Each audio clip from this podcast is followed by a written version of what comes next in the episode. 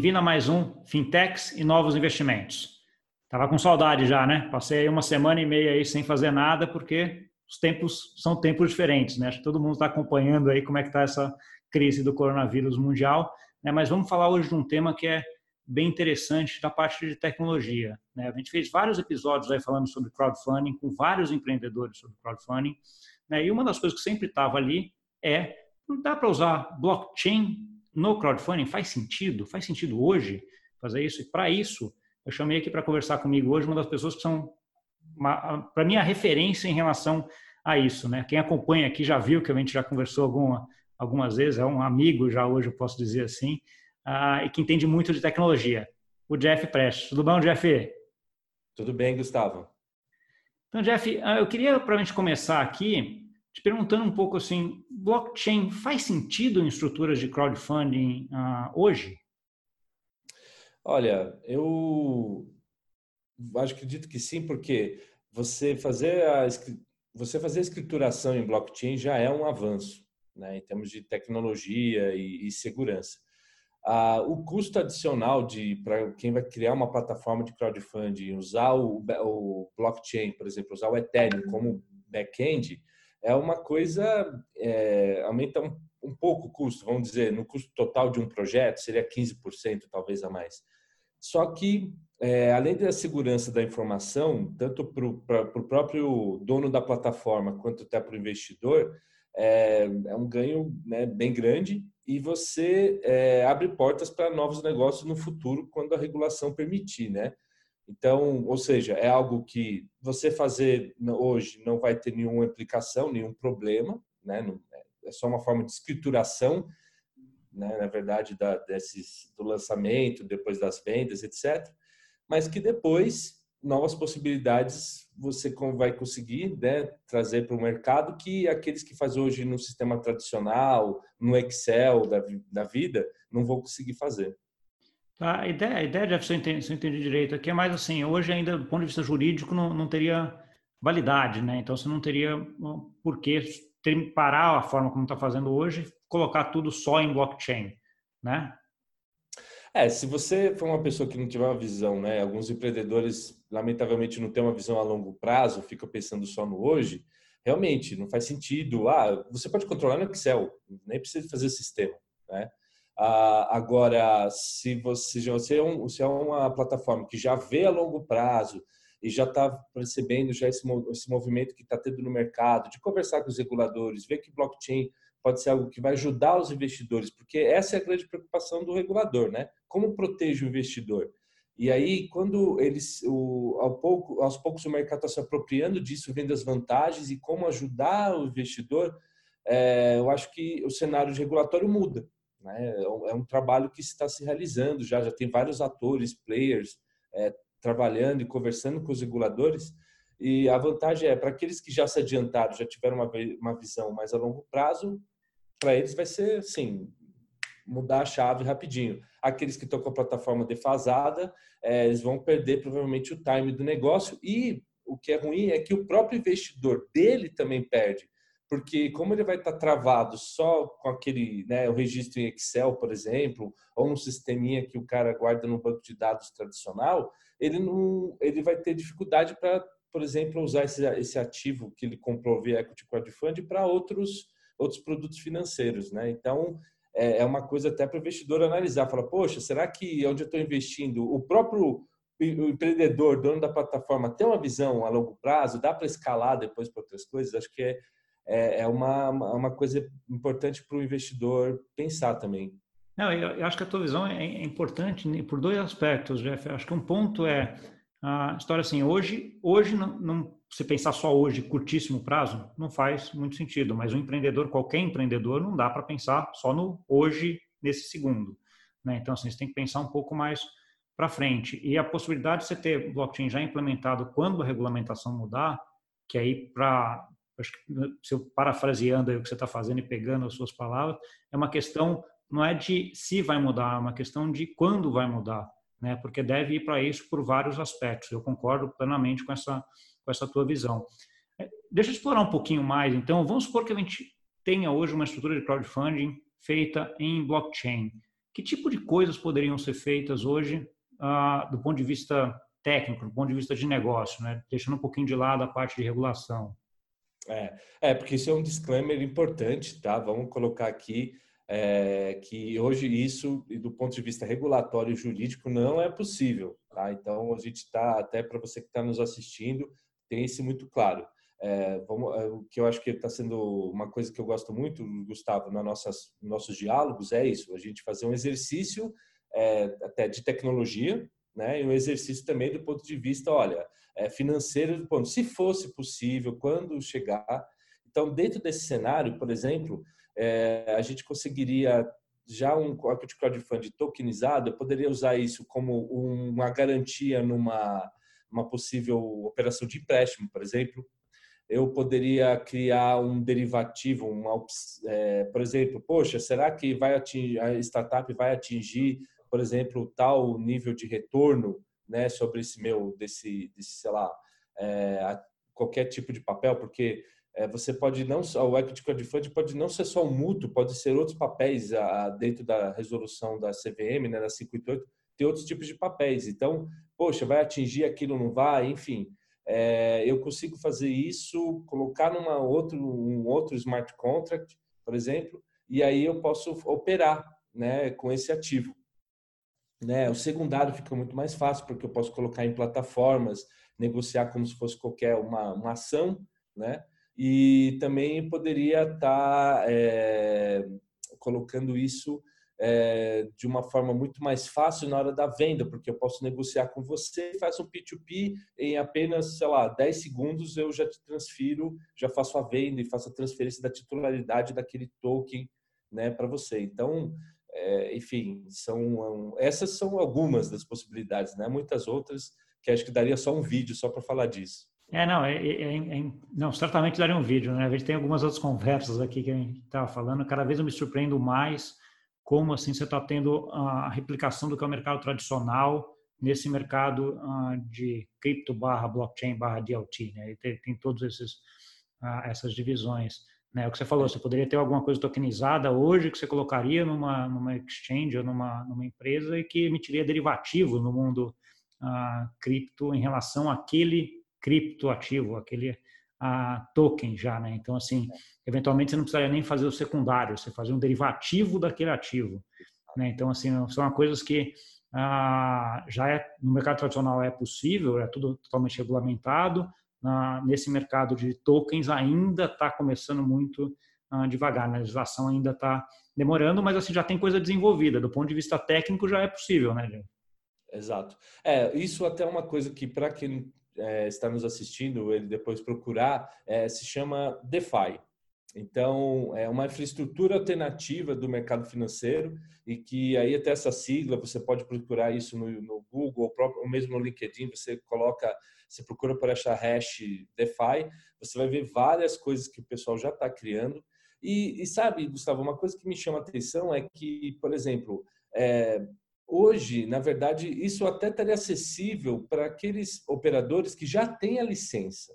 Então, por exemplo, se um, se um operador já tem a licença no mercado, digamos, tradicional, é, por exemplo, esses, players poderiam adotar também, né? E poderiam fazer, porque ele já tem a licença e está regulamentado.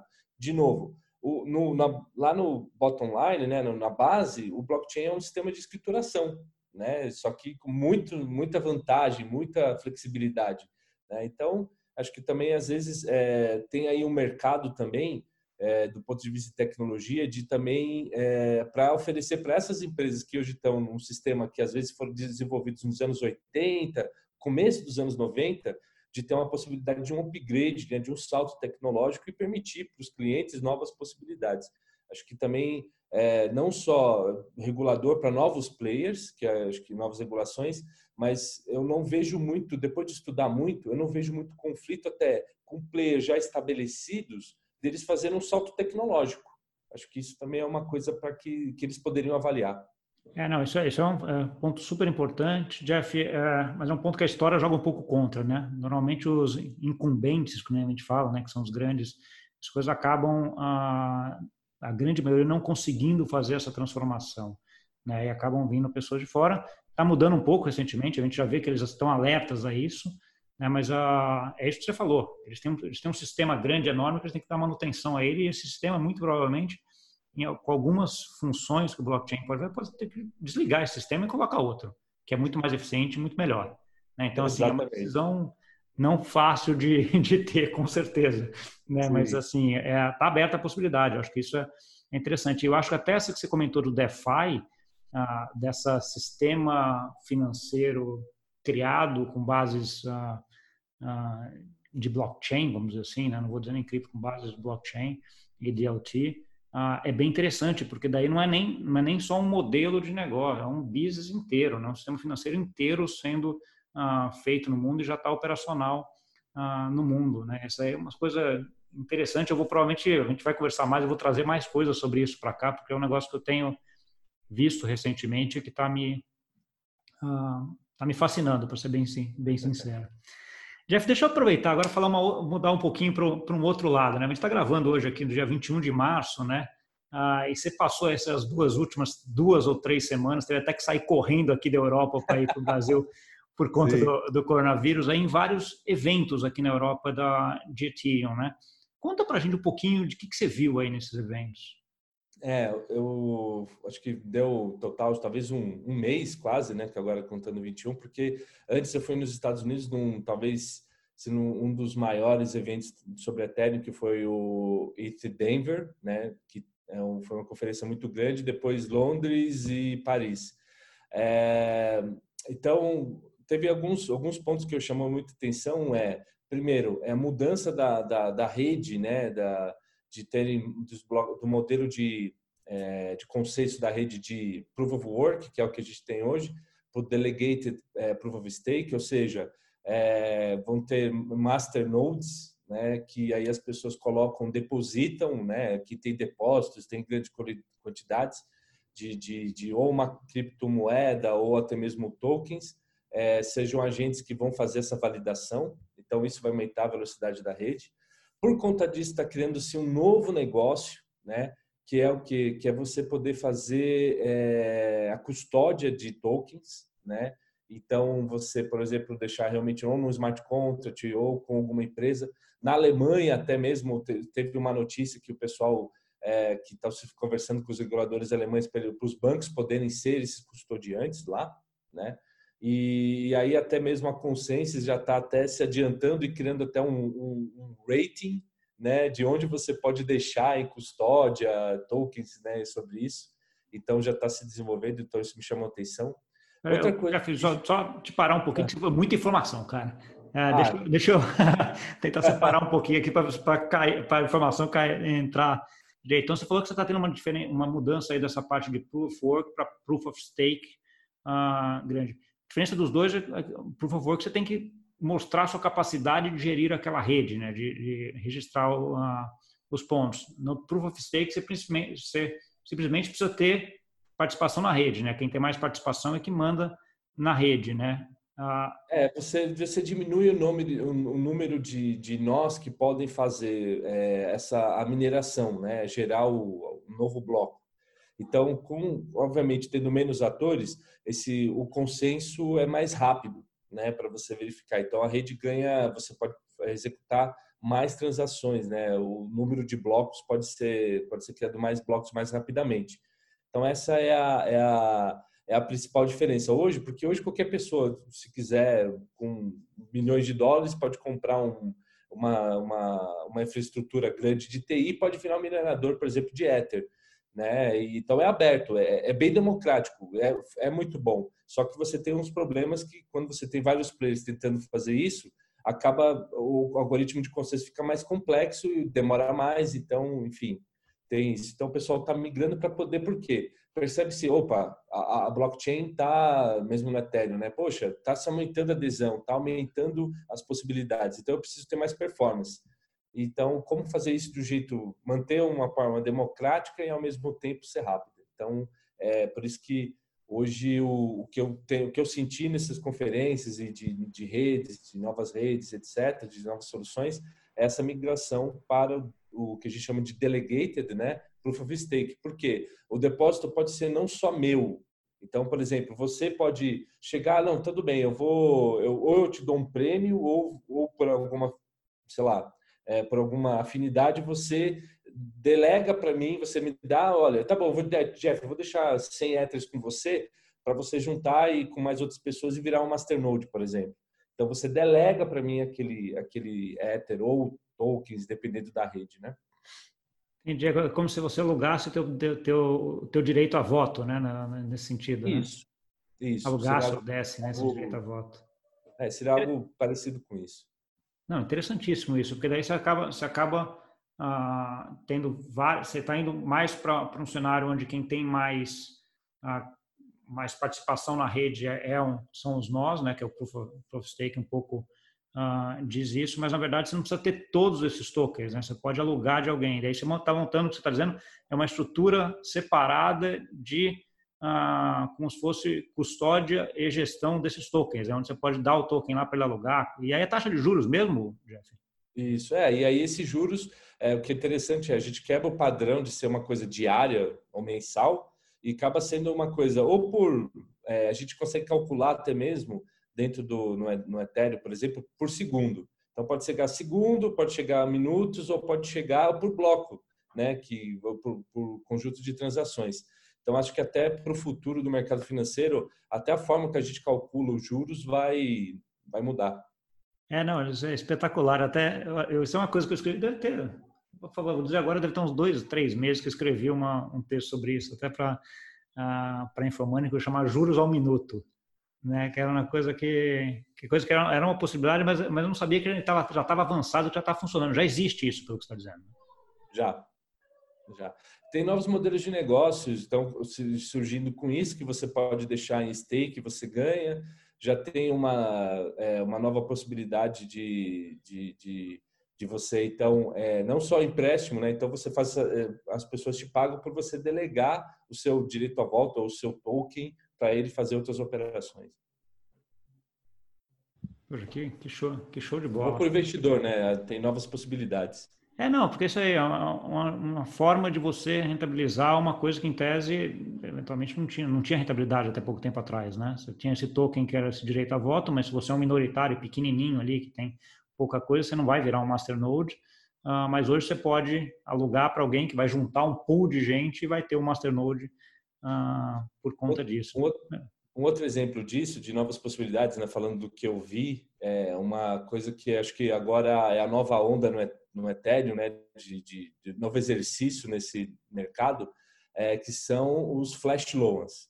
Então imagine o seguinte, Gustavo, é, você tem, por exemplo, um token ou você é, tem uma, uma DAI, que é uma, uma, uma stablecoin, né, uma moeda estável frente ao dólar, só que ele é totalmente calculado em é, calculado num smart contract, ou seja, você o colateral não é o dólar em si, não é a, a nota de dólar, igual alguns outros tokens, mas sim é o Ether e ele fica lá verificando o preço do Ether versus dólar e aí você tem mais tokens ou menos. É, e aí esse aí você tem esse token, por exemplo, a SADAI que representa o dólar. Você pode colocar num pool, já existem alguns players que fazem isso, que depois até vou passar os links para você deixar nos comentários do, do no vídeo, para que quem está nos assistindo poder depois ler sobre isso, ler mais. É, você, por exemplo, é, numa transação só, tá? Num bloco só no Ethereum, uma, é, você pode submeter uma transação que dentro dela tem várias outras transações e entre isso ele pode num pool capturar, pegar emprestado desses investidores que deixaram lá, sei lá, por exemplo, é, mil, 500 mil DAIs, por exemplo, 500 mil dólares, vai em outra plataforma que já tem essas opções de derivativa, alguma coisa, fazer alguma operação lá, pode eventualmente obter um lucro, paga de volta o investidor, né, devolve o dinheiro para esse pool de investidores e realiza o seu lucro. É, vou colocar aqui até num, nesse evento em Denver, é, uma plataforma que estava lançando é, uns desenvolvedores né, e uns operadores perceberam a possibilidade disso e fizeram exercício. Numa, numa transação, eles ganharam 360 mil dólares. Ah, tá? Então, é, vou, vou deixar com, né, você coloca no link dos comentários uma matéria que explica um pouco como foi. E não foi um hack, não foi uma, uma, uma vulnerabilidade no sentido tecnológico, alguém invadiu, descobriu alguma coisa. Não, o que eles fizeram foi simplesmente operar o mercado. A, o mercado permitiu aquilo, entendeu? Só que é uma coisa tão nova que, sabe, foi uma coisa. Eles inventaram, mas se eu, sabe quando a pessoa junta os pontos, se eu fizer essa operação aqui, essa operação acolá e aqui, como é descentralizado, é a DeFi, aí eu, eu opero esse cara, esse aqui, eu junto assim, eu vou criar essa situação no mercado que eu vou ganhar esse, que eu vou ter esse lucro. E fizeram, e rodaram, né? Então, é uma, é uma, isso tudo dentro de um bloco de Ethereum. Então, isso eu estou falando para você que é, vai, 10 segundos. Então, é, e aí você e se e, tentar encorajando o pessoal, porque é o seguinte, se der errado, o máximo que todas as transações são revertidas.